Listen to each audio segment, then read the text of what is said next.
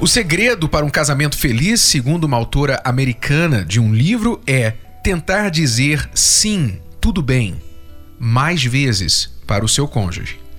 Eu acho que não é um bicho de sete cabeças esse, mas é verdade e cabe aqui uma pequena explanação sobre este ponto, porque uma das coisas que ela diz é que hoje parece que dentro de um casamento as pessoas fazem questão de discordar, fazem questão de emitir sua opinião sobre tudo. E sem querer ou sem se dar conta, acabam ferindo o parceiro e se tornando seus piores críticos. É, eu vejo, Renato, que às vezes a bagagem, né, o que está por trás dessa mania de contrariar o parceiro é um medo que a pessoa tem de ser colocada de lado. Como assim?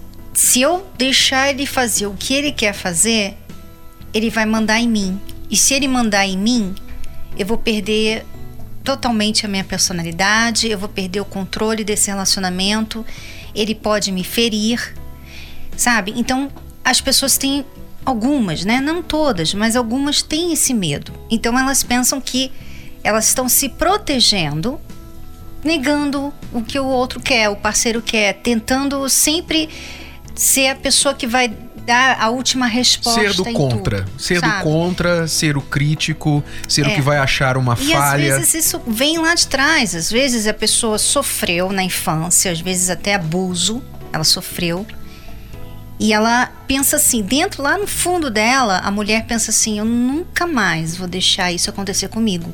Então ela coloca essas barreiras, ela levanta esses muros. E uma dessas, desses muros é justamente ela ficar dizendo Não, não, não, não, não, tem que ser do meu jeito, é como eu quero, eu acho assim e vai ser assim. sabe? É uma forma dela se proteger. Enquanto que, na verdade, ela está se protegendo tanto que ela está se isolando, que ela está perdendo relacionamentos por causa disso, por causa desses muros. E isso é um tiro de canhão nos dois pés. Em qualquer relacionamento. Por quê? Ninguém, ninguém sonha em se casar com um crítico.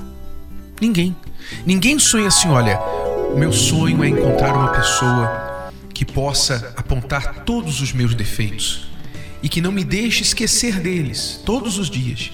Que veja as minhas falhas, minhas deficiências, os meus pontos fracos e jogue isso na minha cara toda oportunidade que encontrar. Ninguém sonha com isso.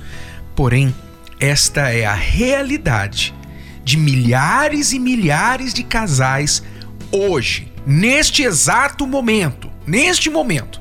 Eu não duvido que há pessoas que agora estão ouvindo o nosso programa, assistindo o nosso programa, e o cônjuge, o parceiro, está passando pela sala perto do, do aparelho e falando: Você de novo ouvindo esse programa chato? É, não adianta nada. Se você pelo menos praticasse o que você ouve aí, né? Mas você não faz nada. Então, é o crítico número um. É o oposto do que um casamento deveria ser. Você deveria, todo mundo quer ter dentro do casamento, no parceiro, o fã número um. Quer dizer, se alguém torce por você, que seja a sua esposa, que seja o seu marido. Se alguém quer ver o seu sucesso, as suas qualidades, que seja o seu marido. E não alguém de fora. E a gente sabe, né? Muitas traições começam por aí, porque a amante, o amante só vê as qualidades.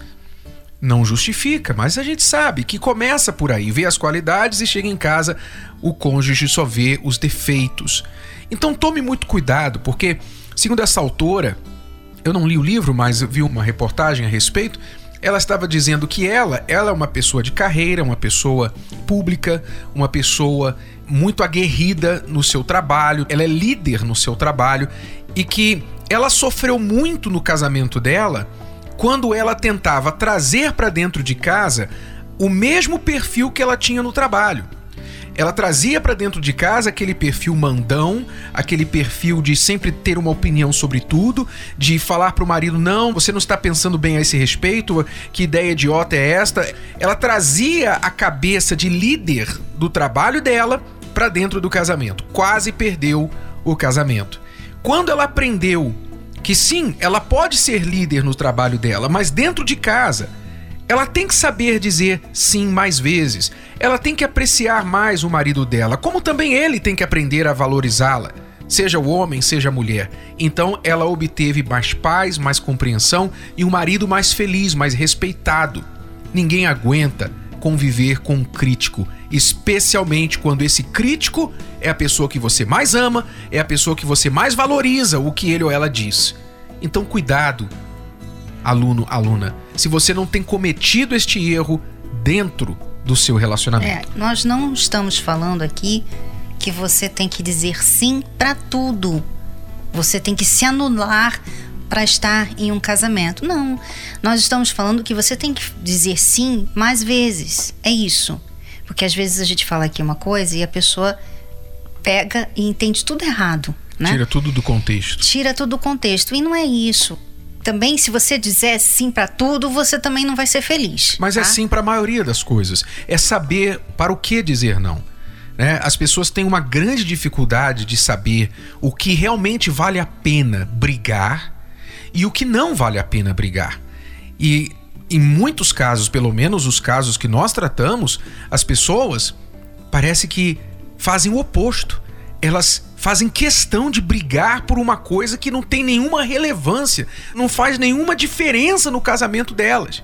Mas as coisas que fazem a maior diferença, elas engolem. Elas não brigam, ou elas brigam um pouquinho, depois engolem e deixam a coisa continuar. Não, então é assim, elas brigam tanto o copo fora do lugar, a toalha molhada em cima da cama, que quando tem uma mentira, tem alguma coisa que é inaceitável, é mais uma briga. Então é como se tudo tivesse no mesmo nível. Então você briga tanto que a pessoa nem dá mais atenção às brigas, ao que você tem a dizer, ao que você diz não aceitar. Então é por isso que você tem que escolher as suas brigas, né? Escolher, porque senão você vai querer brigar por tudo e aí fica realmente difícil a convivência. Isso é inteligência amorosa. E você aprende isso aqui na escola do amor.